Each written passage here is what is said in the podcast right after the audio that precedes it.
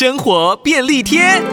食物在真空包装的状态下，可以维持比较长的保鲜期。但是如果没有真空包装器材的时候，该怎么办呢？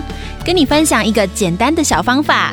首先，把食物放到夹链袋中，并且将袋口的夹链袋封条压紧，留下一个小开口。再准备一个装满水的大盆子，把包装袋慢慢放入水盆中，并且注意不要让水流入包装袋内。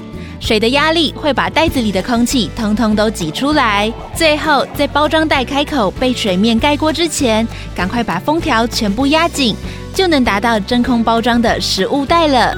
把这一招学起来，下次在分装食物的时候会更方便哦。